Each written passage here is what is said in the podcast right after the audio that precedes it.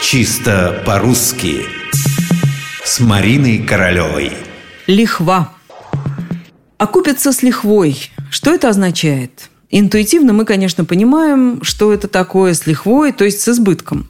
Назвать слово «лихва» широкоупотребительным я бы не решилась. Да оно таковым и не является. Словари обозначают лихву как устарелое слово.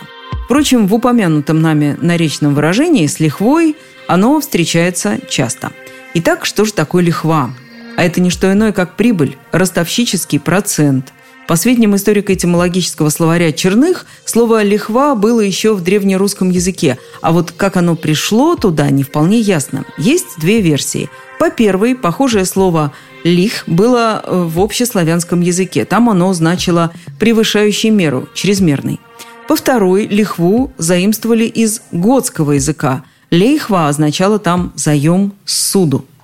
Но вернемся к древнерусскому, который все-таки нам с вами ближе. В нем слово «лихва» значило проценты, излишки при денежных операциях. Лихвы – великие взимати, брать большие проценты. Давать в лихву – лиховати, давать деньги в рост.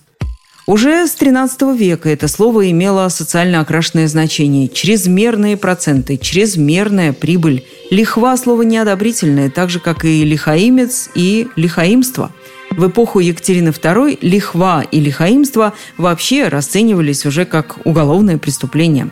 Вот такой путь прошло выражение «с лихвой». Сначала оно значило «с прибылью, с процентом», то есть было, по сути, финансовым термином, а потом стало значить «с излишком». Позже о процентах вообще все забыли, и из XIX века это выражение «с лихвой» стало обыденным.